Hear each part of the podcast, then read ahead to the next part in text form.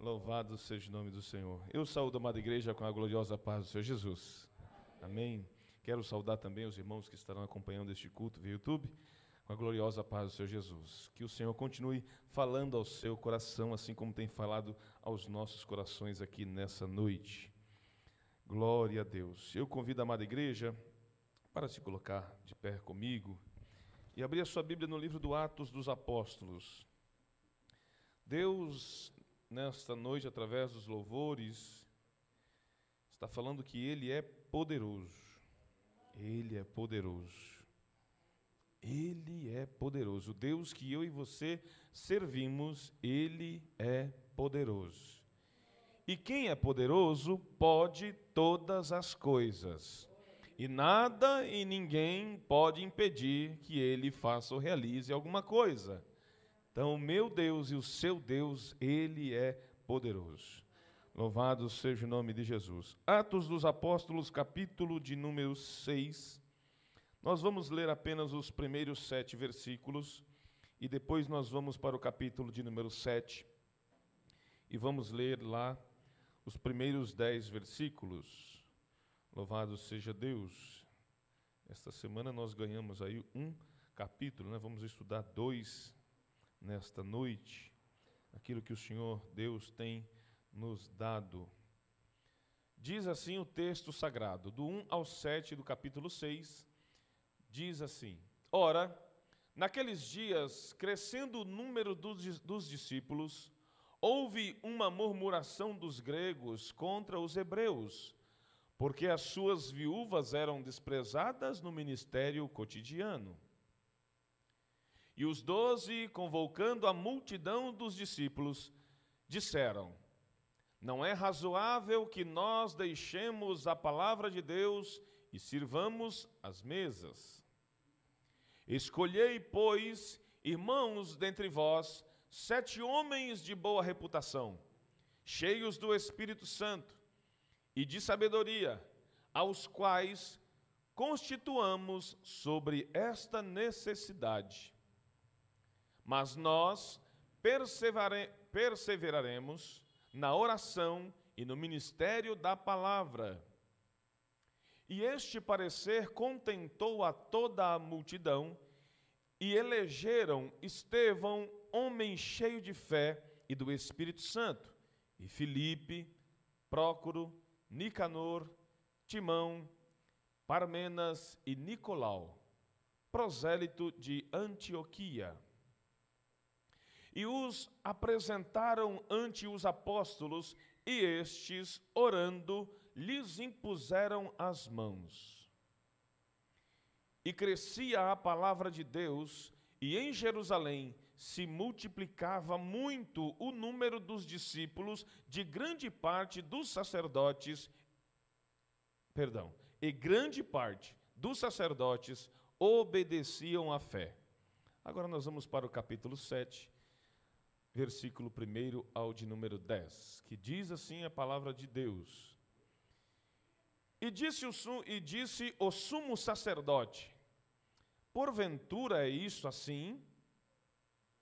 E ele disse: Homens, irmãos e pais, ouve, o Deus da glória apareceu ao nosso pai Abraão, estando na Mesopotâmia, antes de habitar em Arã e disse-lhe: Sai da tua terra e dentre a tua parentela, e dirige-te à terra que eu te mostrar.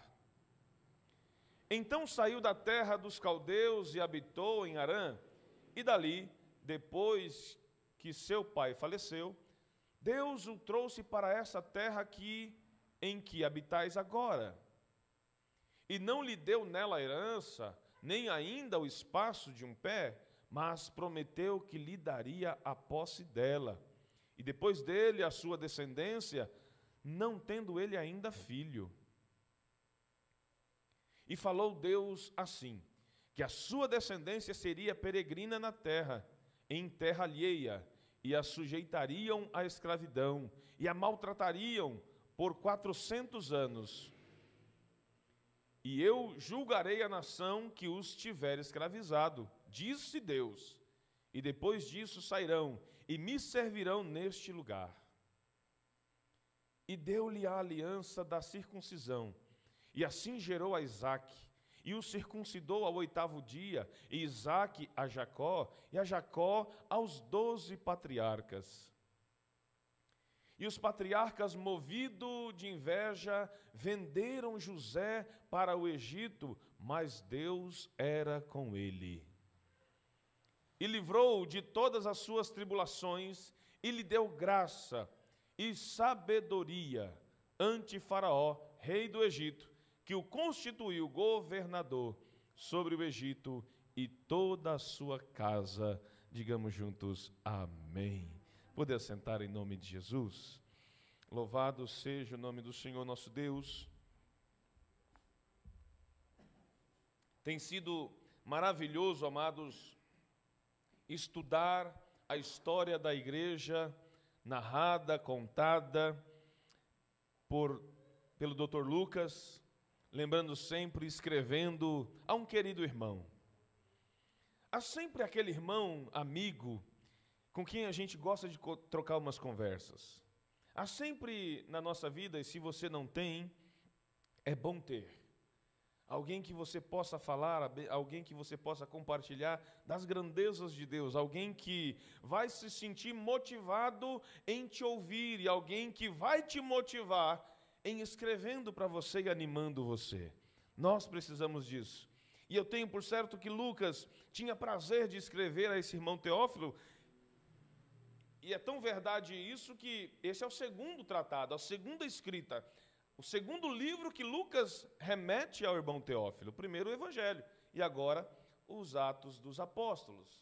E no capítulo 6, um capítulo tão pequenininho, de apenas 15 versos ou versículos, é, Lucas narra para Teófilo uma, faz uma narrativa espetacular. Ele conta para Teófilo como a igreja estava enriquecida na palavra e como ela crescia em poder, como ela crescia. Os capítulos 6 e 7 traz e fornecem para a igreja atual um exemplo de busca a Deus e um modelo de como levantar obreiros. Eu fiquei maravilhado com isso, irmão. Falei, meu Deus, olha que coisa linda. Como era que os apóstolos é, agiam para levantar novos obreiros. Não podemos esquecer quem é o dono da igreja? E ninguém melhor que Deus para levantar e saber quem e quando levantar para a obra dele. Esse é o nosso Deus, irmãos. E Lucas vai mostrar isso para nós. Eu fico imaginando a reação do irmão Teófilo a cada informação recebida, cada nova escrita de Lucas para ele.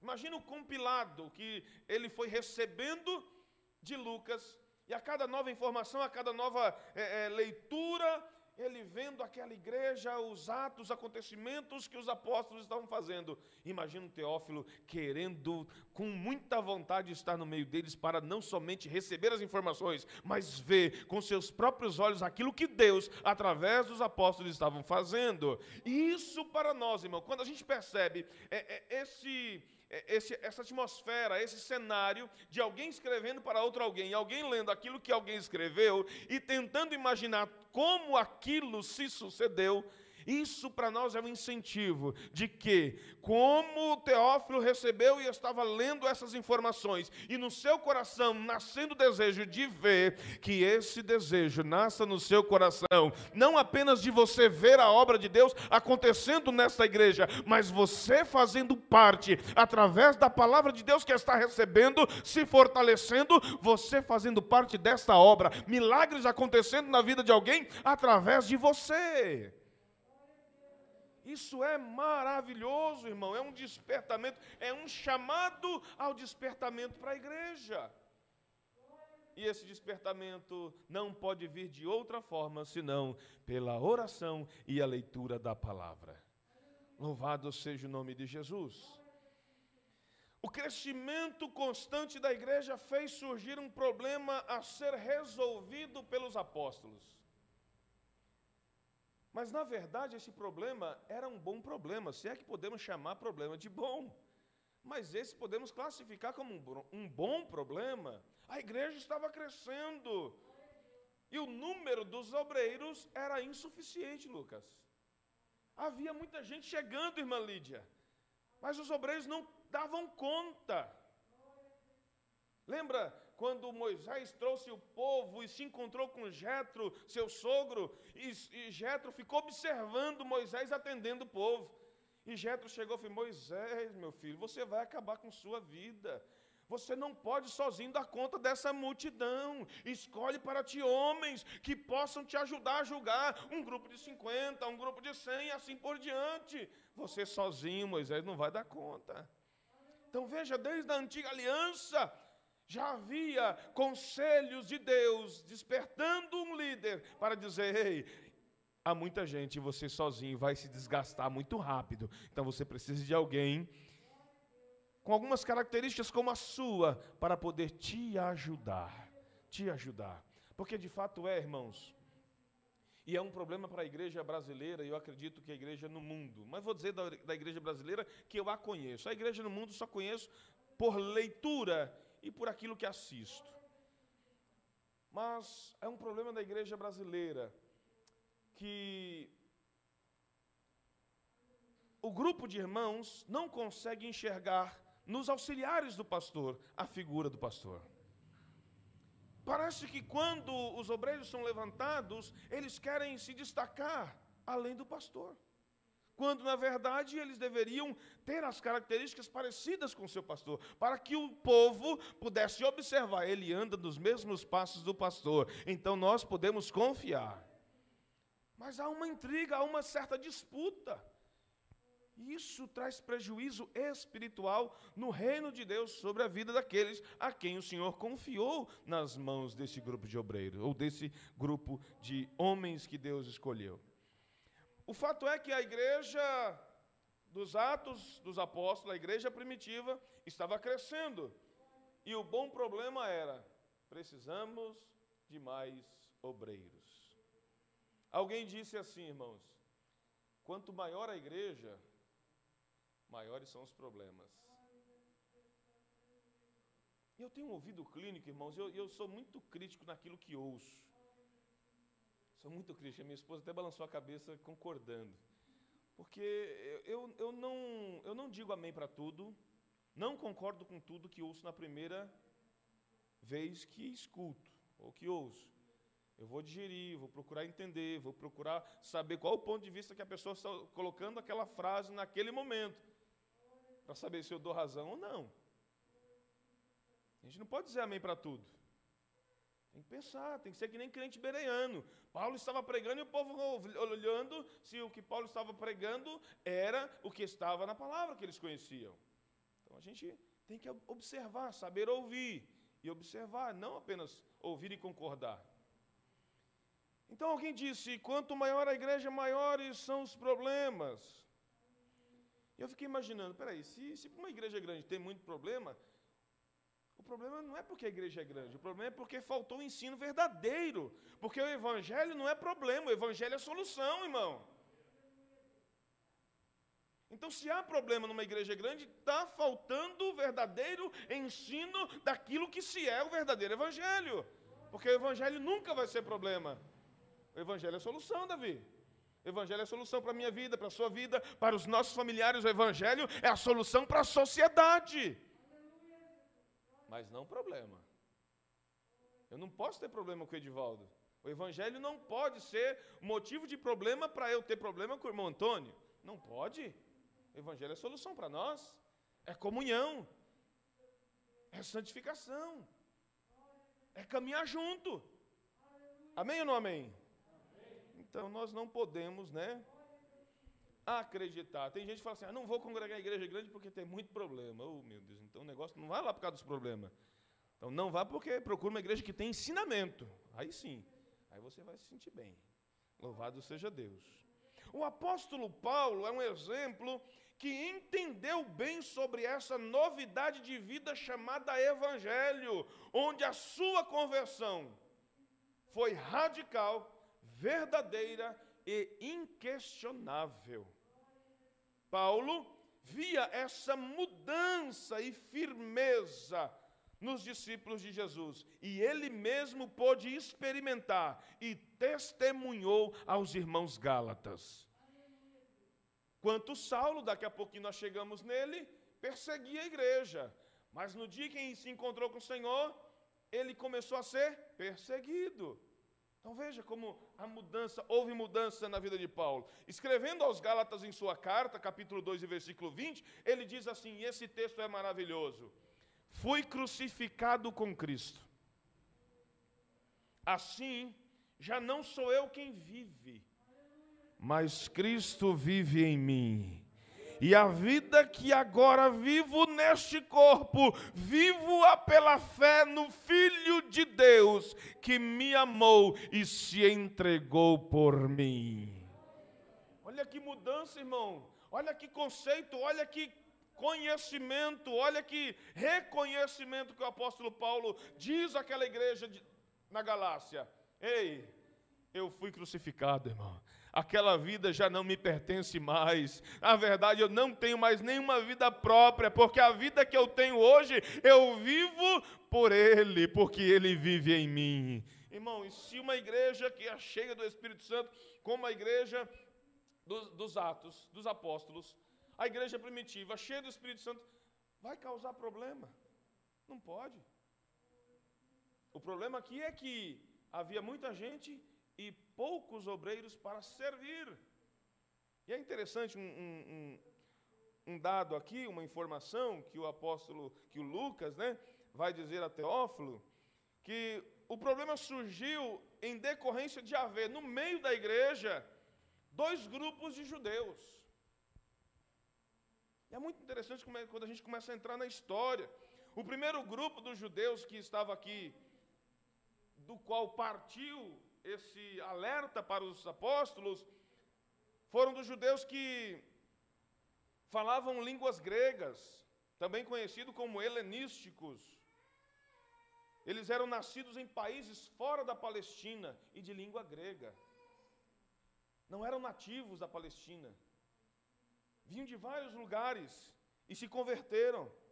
O segundo grupo era formado pelos judeus hebreus, os que falavam suas línguas tradicionais, aramaico e hebraico, e conservavam os costumes judaicos. O outro grupo não conservava, porque nascia ou nasceram em outros países de língua grega e tinham seus costumes, mas eram judeus.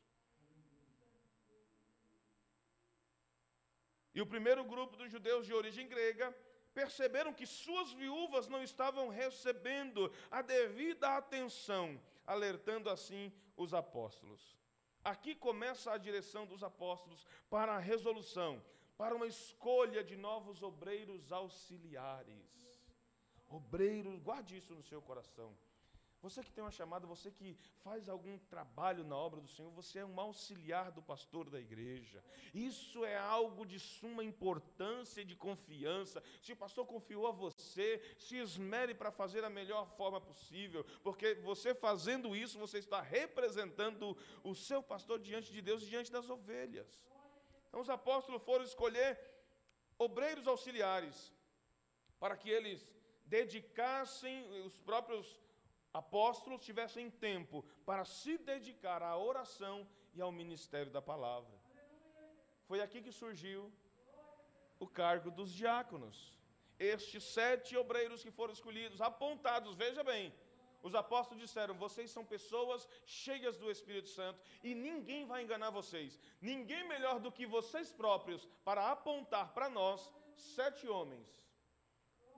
Vocês vão escolher os obreiros da casa do Senhor. Olha que coisa tremenda, irmão. Os discípulos, a membrazia, escolheram sete homens e apresentaram os apóstolos. E os apóstolos só fizeram o quê? Por imposição de mão, orou por eles. Que coisa tremenda. A igreja que escolheu os, os obreiros. Os apóstolos tinham como suas duas grandes ordenanças do Senhor: a oração e o ministério da palavra, e eles gostariam muito de se dedicar a elas. Eles estavam deixando de orar, deixando de estudar a palavra, deixando de meditar para ensinar, para servir as viúvas, servir a igreja. falou, oh, peraí, não, não, não, tem alguma coisa errada. Vamos levantar pessoas para que façam esse trabalho e a gente fique na oração e na meditação da palavra. Aleluia! Por meio delas, essas duas ordenanças do Senhor, a oração e o ministério da palavra, a comunhão entre Deus e o seu povo é estabelecida e mantida. Tudo que se estabelece precisa se manter. Não é porque você se esmera, se esmera, se esmera, corre, corre, corre, alcançou uma certa posição, que você vai deixar de fazer aquilo que estava fazendo para alcançar aquela posição. Você precisa manter-se. Não pode deixar se esvaziar.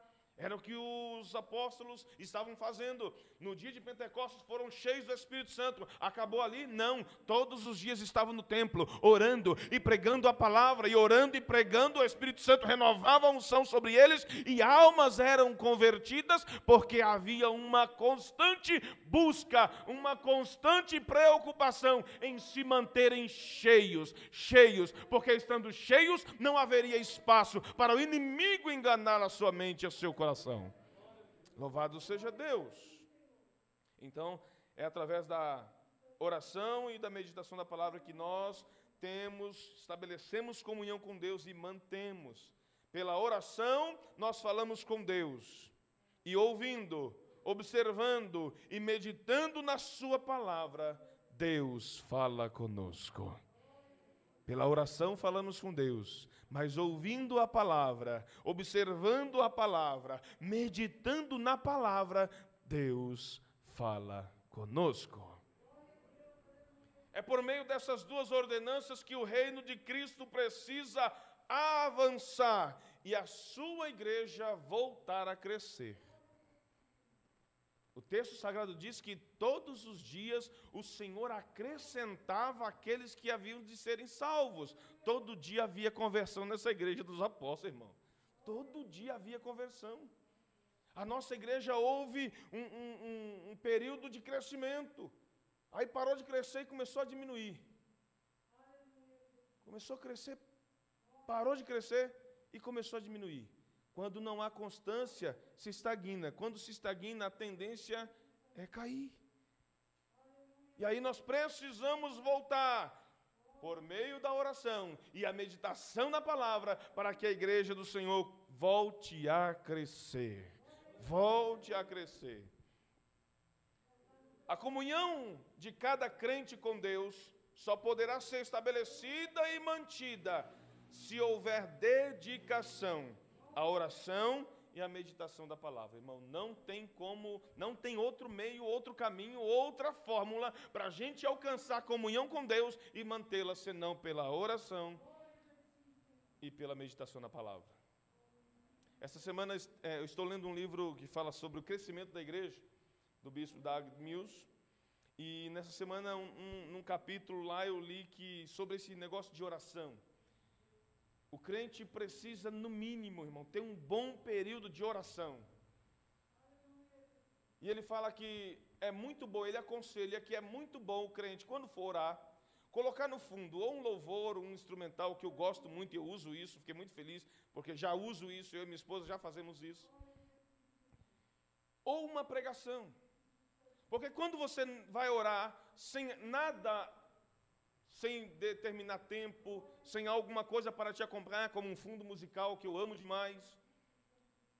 Quando você ora 10 minutos, parece que você já orou uma hora e você só orou 10 minutos. Agora, quando você põe algum fundo musical, por exemplo, eu, tenho, eu baixei um, um, um instrumental do Rio Song que são 2 horas e 13 minutos. E quando eu estou meditando e escrevendo esses sermões para sexta-feira, aquilo repete-se e repete-se, eu nem percebo que passaram duas, quatro horas. São duas horas e treze minutos.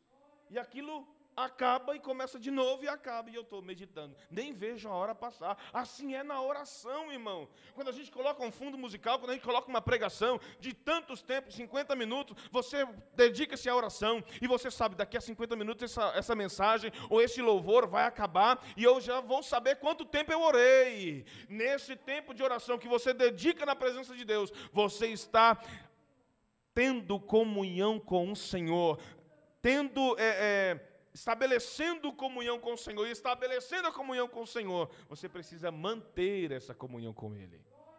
E Deus se agrada, irmão, quando nós estabelecemos comunhão com Ele mantemos, Ele abre os céus e nos abençoa, irmão.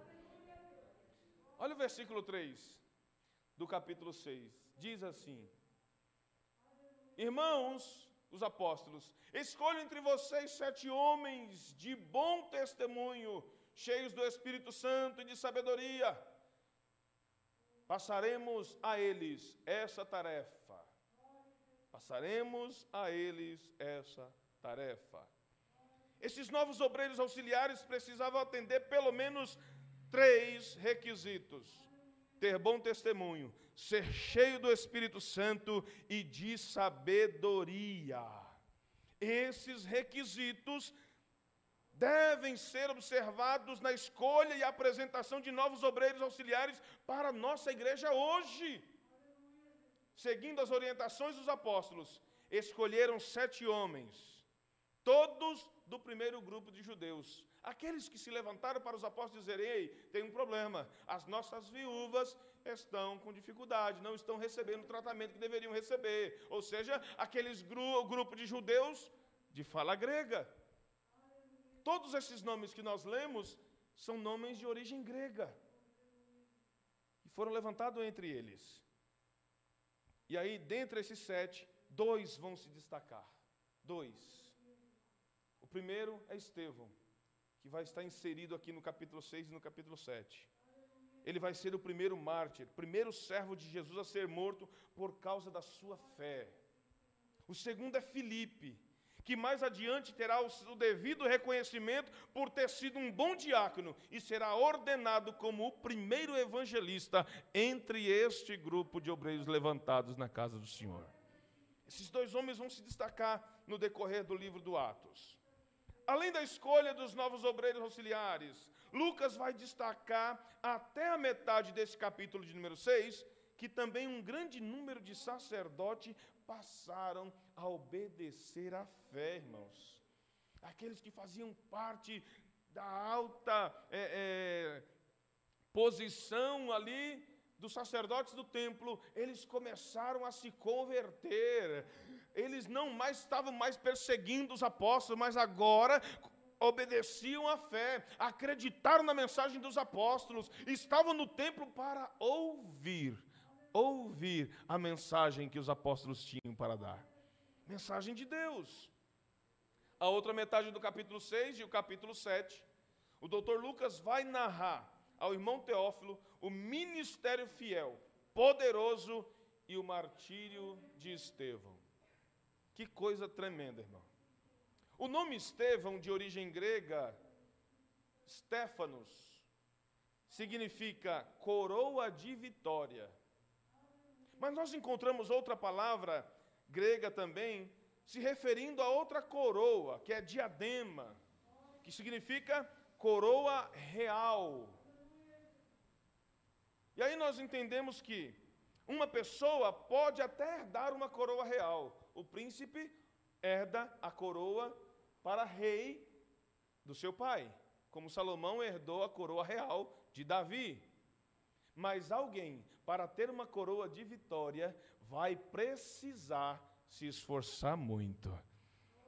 Uma pessoa pode receber uma coroa real somente da linhagem real, mas qualquer pessoa poderá alcançar a coroa de vitória por mérito pelos seus esforços. E é este o significado do nome de Estevão: coroa de vitória. A este grande obreiro do Senhor pode-se aplicar o que Jesus disse a João em Apocalipse 2 e 10. Não tenha medo do que você está prestes a sofrer. Parece que João, Jesus está dizendo a João, se referindo a Estevão. Olha o texto. Apocalipse 2 e 10. Não tenha medo do que você está prestes a sofrer. O diabo lançará alguns de vocês na prisão para prová-los, e vocês sofrerão perseguição durante dez dias. Seja fiel até a morte, e eu lhe darei a coroa da vida. seja fiel até a morte, e eu lhe darei a coroa da vida, e a coroa da vida é um prêmio para todos os vencedores. Essa coroa da vida é a coroa da vitória que você vai receber quando chega lá das mãos do Senhor. Aleluia, pelo seu esforço. Até o capítulo 5, olha como é importante, irmão, esse negócio de a oração por imposição de mãos. Até o capítulo 5, somente os apóstolos realizavam milagres. Somente através dos apóstolos, Davi, que os, os enfermos eram curados, demônios eram expulsos, somente através dos apóstolos. Depois dessa escolha, depois da oração por imposição de mãos, nós vamos ver, e, e tem um, um, um mistério com, com Filipe, que eu acho extraordinário, é o sobrenatural. E aí Estevão e Felipe começam a operar milagre, a operar milagre. Quando você recebe uma oração por imposição de mão de um homem de Deus que Deus levantou e capacitou para estar diante de você, você tem a possibilidade de receber a unção que Deus confiou a ele para operar milagre no nome de Jesus. No nome de Jesus. Há quem diga, eu não vou entrar nisso, mas é só um comentário para os irmãos entenderem que existe. Há quem diga que criticam que algumas pessoas surgiram com um movimento espiritual chamado transferência de unção. Alguns olharam torto, torceram o bico, né, esse negócio aí, não é de Deus não. Como não? É bíblico. É bíblico. Deus deu para Josué a unção que estava sobre Moisés por imposição de mãos. Os apóstolos ao orar por imposição de mãos, transferiu essa unção, Deus fez transbordar, daí vem a origem do transbordar. Você está tão cheio que transborda para o irmão do lado. E o que, que é isso? Transferência de unção, irmão. Isso não é heresia, não, irmão. É porque as pessoas não têm a mente aberta para entender o contexto bíblico e o agir do Senhor. Quem é que explica? Deus, ele não é colocado num formato. Deus não tem uma, uma ordem para que você entenda ou eu entenda como ele vai agir. Deus ele age de multiformas, irmão, e não dá explicação para ninguém, não pede permissão para como deve agir. Ele não vai perguntar para mim, ô, ô Jair, você permite eu agir na vida do Robson? O Robson é teu, Senhor. Faz da vida dele o que tu queres. Amém, irmão. É Deus quem faz. Dos versículos 8 a 15, o doutor Lucas vai destacar a fidelidade de Estevão em duas áreas do seu ministério. Primeiro, no serviço diaconal. Estevão foi fiel quanto ao seu serviço. Sua vida era um exemplo. Ele vivia na plenitude do seu ministério. Onde precisava de Estevão, Estevão estava pronto para servir. Era um exemplo. Estevão era um diácono, um servo cheio do Espírito Santo. Olha isso, irmão. Estevão era um diácono cheio do Espírito Santo, cheio de sabedoria, cheio de fé e cheio de poder. E quando nós olhamos na Bíblia, quando a Bíblia Sagrada vai nos apresentar que alguém está cheio de, significa dizer que esse é controlado por. Quando a Bíblia vai dizer que alguém é cheio de, sabedoria, de poder, de unção do Espírito Santo, ele é controlado por. Seja cheio de, para ser controlado por. Estevão era controlado por Deus, submisso ao Espírito Santo e procurava com êxito apresentar pessoas a Jesus. Um grande ganhador de almas. Segunda área do ministério que ele foi fiel, que Lucas destaca, é que ele era uma testemunha fiel e um grande ganhador de almas para Cristo. Testemunha fiel. Seu testemunho e firmeza em seu serviço chamou a atenção dos líderes religiosos. O que, que esse rapaz está fazendo? Um judeu grego no nosso meio, operando milagres que Pedro, João e os outros estão fazendo, esse daí também. Que negócio é esse? Esses líderes começaram a perseguir Estevão, que recebeu deles um tratamento hostil, bem parecido com o que trataram também Jesus. Eles parecem que tinham a mesma forma.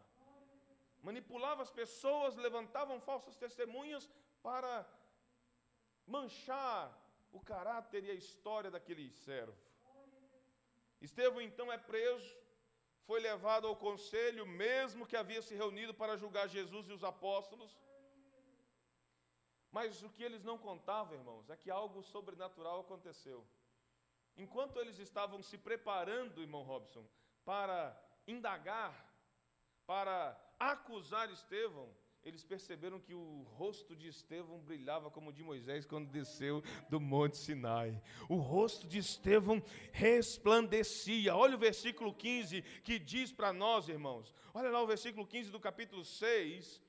Olha o que diz lá: olhando para ele todos os que estavam sentados no sinédrio, viram que o seu rosto parecia o rosto de um anjo resplandecia, irmão. Isso era a unção do Espírito de Deus, a presença de Deus sobre a vida de Estevão.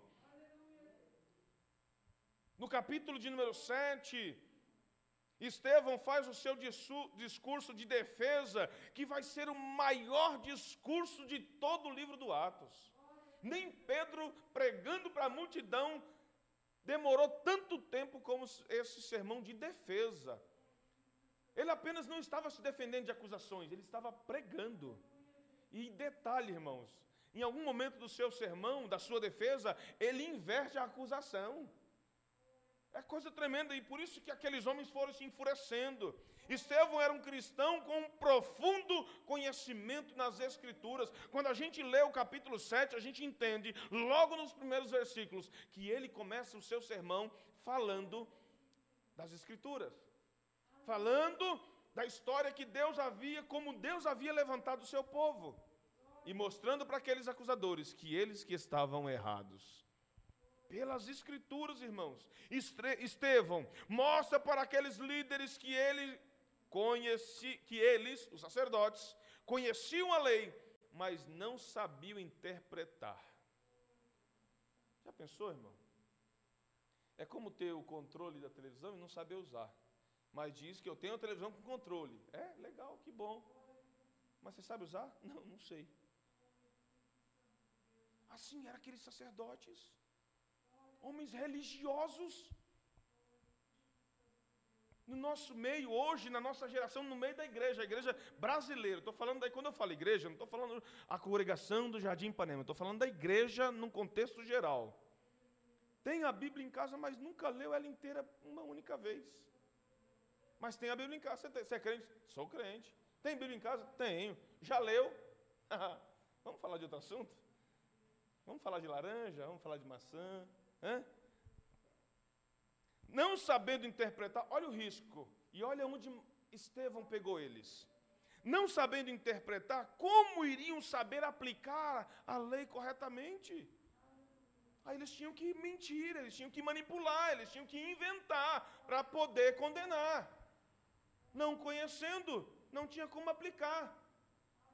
Não sabendo aplicar corretamente, tinham que inventar, mentir, manipular, pagar falsa testemunha, para então conseguir o êxito que eles queriam, que era condenar Estevão, como fizeram com Jesus. É o que acontece em meio ao povo de Deus. Não sabendo interpretar as Escrituras, tiram suas conclusões confusas sobre a vontade de Deus. Quando não há entendimento das Escrituras, o povo erra pensando estar acertando. Isso é. Isso acontece demais, irmão. O povo erra, ah, mas eu pensava que, tava, tava, que era assim. Eu pensava que era assim. Não, mas não é assim. Não é. Ainda tem aqueles que só entendem o que eles querem entender, o que é conveniente a eles, fazendo uso da palavra muitas vezes fora de contexto, com pretexto de justificar suas próprias ações. Tem gente por aí, irmão, tem líder por aí que acha que está debaixo da antiga aliança. Lá debaixo da antiga, lá na antiga aliança, não era porque Deus é, era uma coisa de Deus, não era da vontade de Deus, era costume humano, não era da vontade de Deus a poligamia. Mas tem gente que, por ser está uma posição, não, posso ter a mulher que eu quiser, mesmo sendo casado. Acredita num negócio desse? pegam a palavra fora de contexto para satisfazer, para justificar suas próprias ações. Esse daí a fatura chega, irmão. A fatura chega, é, não nega. Você passa o cartão lá, a fatura chega. Daqui uns dias chega. Estevão, com muita sabedoria, mostra para aqueles judeus, usando as Escrituras contra eles mesmos, irmão. A melhor defesa que nós possamos fazer é baseada na palavra de Deus, usando ela contra os nossos acusadores. Irmão, não tem, não tem defesa melhor. Então, Estevão usa a palavra de Deus contra os seus próprios acusadores. Do, no capítulo 7, do versículo 1 a 8, Estevão mostra que esses líderes estavam pecando por não saberem interpretar as próprias raízes espirituais. No versículo 2 ele diz: O Deus da glória, o Deus glorioso, e lá no finalzinho do seu discurso, vai terminar seu discurso antes de ser apedrejado, vendo a glória de Deus. Ele começa seu discurso falando do Deus glorioso, ou Deus da glória, e termina a sua defesa dizendo: Estou vendo a glória de Deus. Conhece, irmão, as riquezas espirituais através da palavra.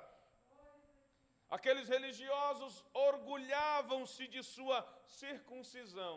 Olha que coisa tremenda sem entender que com esse ritual o que Deus queria era um relacionamento espiritual mais íntimo. Que Deus queria era um relacionamento mais estreito. E transformaram em um ritual. O cumprimento ou participar do ritual tomou o lugar da alegria em ter comunhão com o Senhor. Eles cumpriram o rito, mas perderam a comunhão com o Senhor.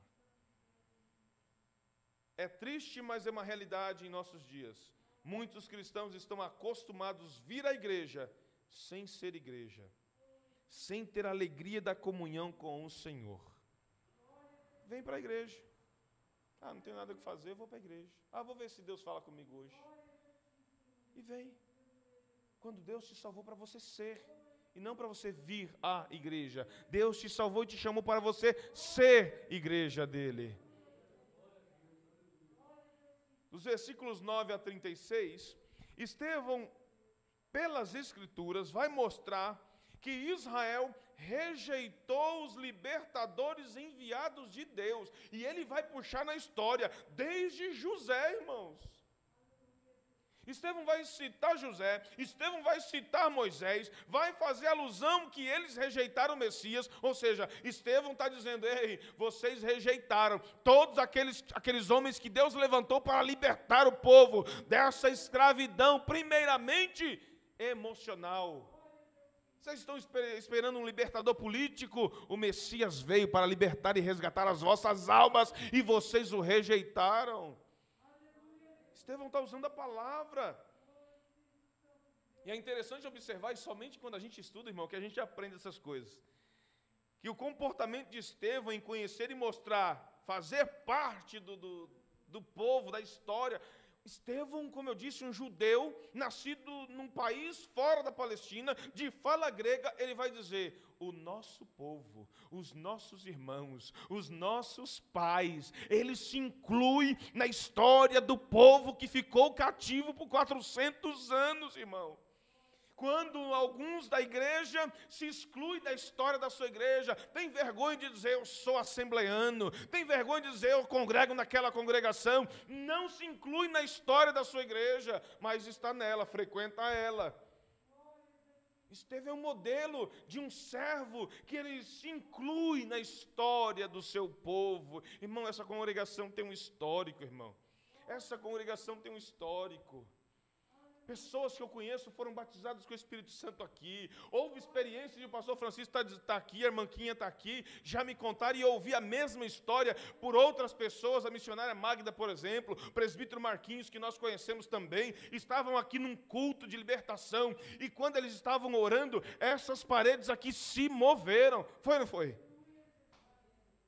E eles contam, irmão, essa história, essa experiência que eles viveram aqui com louvor, dizendo: Eu participei desse período em que Deus operava maravilhas na congregação do Jardim Ipanema e Deus não mudou. Ele querendo operar nas nossas vidas nessa geração, Ele vai operar, mas Ele vai depender da entrega, do nível de entrega, daquilo que você quer entregar para Ele. Você quer viver o sobrenatural? Ele tem sobrenatural, irmão. É assim, ó. Ele faz porque Ele é Deus. Ele é Senhor. Nós, como igreja, precisamos valorizar a herança histórica e espiritual que a Cristo entregou aos apóstolos e esse aos seus discípulos e que tem nos alcançado até hoje. Não cantamos aqui, poderoso Deus? Cantamos aqui, grupo de louvor, os meninos cantaram aqui, poderoso Deus. Ele é poderoso. As irmãs falaram sobre o poder de Deus no seu louvor também. Porque nós servimos um Deus poderoso. Espera aí, mas só vamos dizer que Deus é poderoso porque aquilo que ouvimos, que tal você, irmão? Eu desafio você a conhecer o Deus poderoso que você serve, servindo a Ele para Ele realizar o poder dele através da sua vida e na sua vida. Na sua vida. Ele é poderoso, irmãos. Ele é poderoso e tem respondido com poder a oração dessa igreja. Daqui a pouquinho vocês vão ver, ouvir testemunhos reais de pessoas que pediram oração a esta igreja. Deus ouviu a oração e respondeu com poder, mudando o cativeiro, mudando até mesmo diagnóstico. Porque Ele é Deus, porque Ele é Deus, porque Ele é Deus.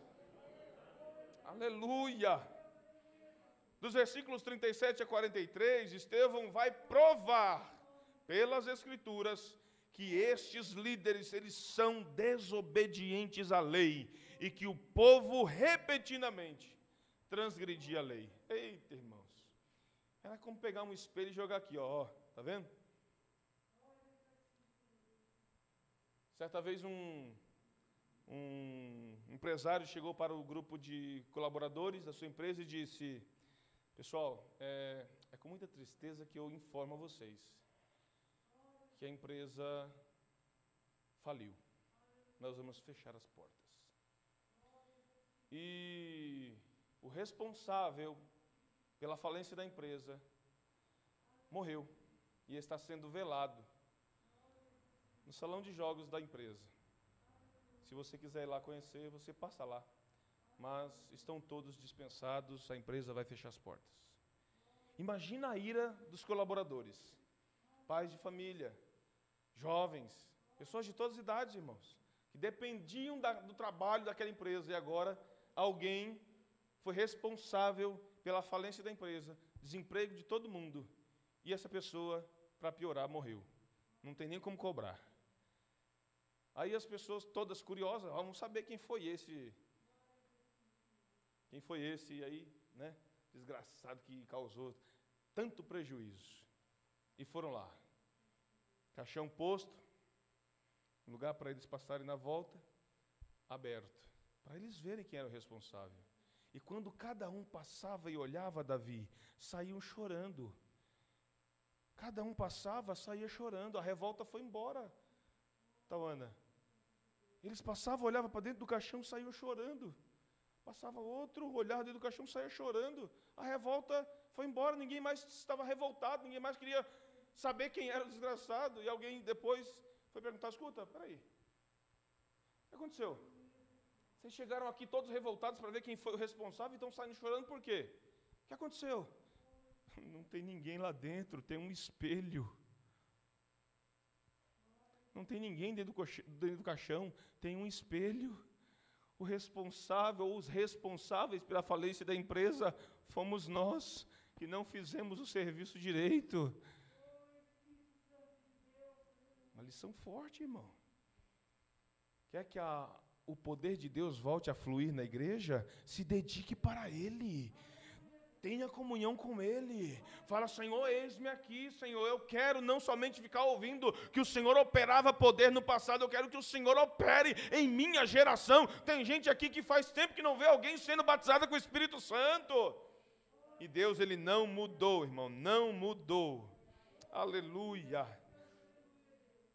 Deus lhes deu a lei para protegê-los. Estevão estava jogando na cara daqueles sacerdotes. mostrando para eles que a lei que Deus havia dado era para protegê-los da influência das nações pagãs e para permitir que eles desfrutassem das bênçãos da terra. Ele cita Deuteronômio 28. Deuteronômio 28 vai ser o capítulo que o Nani Azevedo, não sei se foi ele que escreveu, mas a linda canção.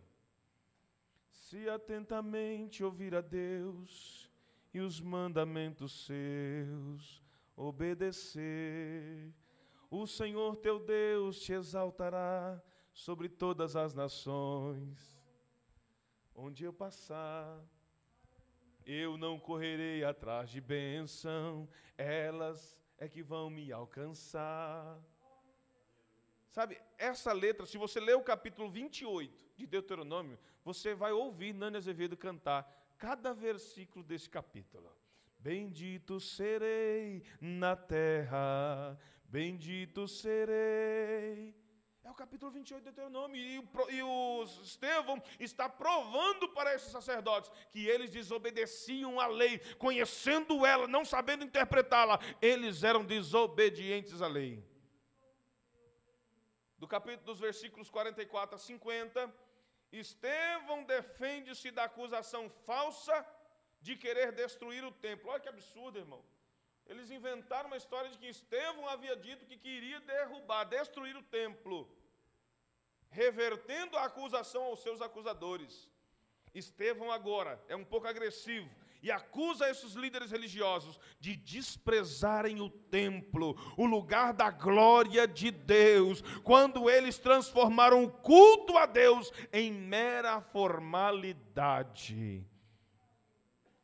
Sabe aquele negócio de guardar o pé quando entrar na casa do Senhor? Quando as pessoas adentram a casa do Senhor, que é casa de oração, irmão, de qualquer maneira, de qualquer maneira está desprezando a casa do Senhor. Ninguém entra na casa do Senhor, ninguém pode entrar na casa do Senhor de qualquer maneira. Ah, esse lugar é santo, esse lugar é reservado para a glória dele, para ele se encontrar conosco. Esse lugar é um lugar diferenciado. Irmão, nós não podemos agir aqui como agimos em casa é tratar com de zelo, se é que existe essa palavra, falta de zelo, falta de reverência à casa do Senhor. Culto a Deus requer entrega. De quem está cultuando, culto requer arrependimento e confissão de pecados, culto a Deus requer oração, contrição, culto a Deus requer adoração, requer reverência à santidade de Deus. E Estevão, pela palavra, estava provando: tudo isso vocês estão desprezando na casa do Senhor. Estão colocando até ídolos dentro da igreja, dentro do templo. A verdade doía nos ouvidos daqueles hipócritas, líderes religiosos, e eles estavam furiosos com as declarações do jovem Estevão. E aí nós caminhamos para o fim, do versículo 51 ao 60 do capítulo 7 quando Estevão vai mostrar para eles que a história se repete com a mesma covardia por não poder contra-argumentar com a verdade. Irmão, quem é que pode ir contra a verdade? Quem é que pode ir contra a verdade, irmão? Então, não podendo contra-argumentar a verdade, ele se enfurece. E aí decreta: não, esse menino precisa morrer. Esse menino precisa morrer. Assim como sentenciaram Jesus à morte. E olha que Jesus só não abriu a boca. Assim como eles sentenciaram Jesus à morte, fizeram o mesmo com Estevão. Um ato claro de intolerância religiosa. Está falando tanto sobre isso nesses últimos dias, da intolerância religiosa, né? Mas isso já vem ó, há de muito tempo. Mas aqui era uma intolerância religiosa entre os próprios religiosos, entre as, aqueles que se diziam representantes de Deus, representantes com base na lei, os levitas, da tribo de Levi, que eram sacerdotes, que eram os líderes, sumos sacerdotes, esses deveriam ser os representantes de Deus. Os apóstolos chegam, esse menino diácono chega e diz: Olha, Estou mostrando pela palavra que vocês estão reprovados diante de Deus. Ô irmão, quem é que gosta de ouvir palavra de reprovação? Hã? E eles foram reprovados, a palavra reprovou eles. Imagina eles se sentirem como Saul. Hã? Saul foi rejeitado diante do Senhor. Imagina como Saul ouviu aquilo, tu foi rejeitado, Saul. O reino foi tirado de você. Deus já escolheu outro, homem segundo o seu coração. Imagina a marra de Saul. E esses sacerdotes estavam segurando as suas posições por marra, por autoritarismo. Estavam segurando sua posição por autoritarismo. Eles tinham a lei ao seu lado, mas não entendiam e nem sabiam aplicá-la. E estavam sendo rejeitados, reprovados por um garoto cheio do Espírito Santo, um diácono da igreja do Senhor, que estava sendo acusado por eles. Isso mostra, irmão, que o coração do homem é incapaz de mudar, senão pela graça de Deus. Nós, em batalha em oração, não podemos nos é, é, estressarmos porque alguém não está se convertendo ou está dando trabalho na igreja. Precisamos confiar a Deus. É só Ele que muda o coração da pessoa. Tem alguém dando trabalho? Intensifica o seu período de oração. Senhor, visita, Senhor, visita aquele coração. Visita, Senhor, aquele coração. E Deus vai visitar, irmão. É só intensificar a oração nesse sentido. Não faça a oração vaga. Se a pessoa está dando trabalho numa área, é aquela área que você vai combater em oração a Deus. Se está sofrendo com uma enfermidade, Senhor, tira essa enfermidade do meu rim. Tem gente, me dá saúde, me dá saúde, me dá saúde. A saúde aonde? Seja específico com Deus. E Deus vai agir sobre a sua vida, em nome de Jesus. Desde o Pentecoste, eles testemunhavam dizendo: Jesus vive. Esse era o testemunho da igreja primitiva: Jesus vive. Dizer que Jesus vive era dizer: Jesus venceu a morte. Dizer que Jesus vive era dizer: vocês mataram Jesus, crucificaram Jesus, mas o Deus Todo-Poderoso o ressuscitou dos mortos. A morte não pôde parar o nosso Jesus. Esse era o testemunho deles. Mas até o Pentecostes, até aqui Estevão, esse testemunho era só em Jerusalém. Quando Jesus havia, irmã, irmã Valentina, havia dito que eles deveriam ser testemunha deles em Jerusalém, em Samaria, onde nenhum judeu queria ir, na Judéia e em, até os confins da terra. Depois desse martírio de Estevão, depois desse martírio de Estevão, eles levaram o testemunho primeiro para onde? Samaria. Eles levam o testemunho de que Jesus vive, de que Deus ressuscitou Jesus para Samaria. Estevão, fazendo justiça ao significado do seu nome, foi recebido na glória, para receber a sua coroa de vitória, como mérito por sua fidelidade. Antes de ser apedrejado, lá no finalzinho do capítulo de número 7, versículo de número 55 versículo número 55 diz: Mas Estevão, cheio do Espírito Santo, levantou os olhos para o céu e viu a glória de Deus, e Jesus em pé, à direita de Deus. Olha aí, irmão. Moço cheio do Espírito Santo, depois de ter declarado que viu os céus abertos e Jesus à direita de Deus, foi arrancado do sinédrio, lançado fora e apedrejado até a morte, irmão. E ainda orou a oração de Jesus: Pai, perdoa, Senhor, porque eles não sabem o que fazem. Ele orou a oração que Jesus fez no Calvário. Olha a unção, olha a maturidade, olha o nível espiritual deste diácono cheio do Espírito Santo. Cheio do Espírito Santo, irmão. No capítulo 8, é o finalzinho do martírio de Estevão. E aí entra em cena, pelo menos é citado, quem estava aqui consentindo, segurando as vestes do sacerdote. Aquele que mais tarde, depois de sua conversão, vai ser o maior escritor do, do Novo Testamento. Saulo viu e ouviu. Imagino depois, irmão Robson, Saulo indo para casa e pensando nas palavras de Estevão. Eles viram que o rosto de Estevão brilhava. Olha a, a semelhança, olha como Deus trabalha. Cap, na conversão de Paulo nós vamos estudar isso. Mas ele ficou cego, porque viu um resplendor que veio do céu.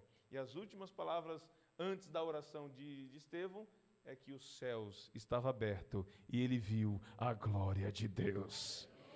Deus teve que fechar os olhos carnais de Saulo para que ele pudesse contemplar a glória dele antes de voltar a ver novamente. Que Deus em Cristo Jesus os abençoe. Semana que vem nós vamos começar a estudar a entrada de Paulo ou de Saulo no cenário da igreja primitiva. Capítulo de número 8. Leia em casa. Vamos estudar juntos, crescermos juntos, receber a unção do Espírito juntos, buscar o poder de Deus juntos, experimentar das maravilhas do Senhor juntos, para que juntos possamos ver esta igreja sendo cheia de pessoas salvas, sedentas pela presença de Deus e milagres acontecendo. Milagres acontecendo.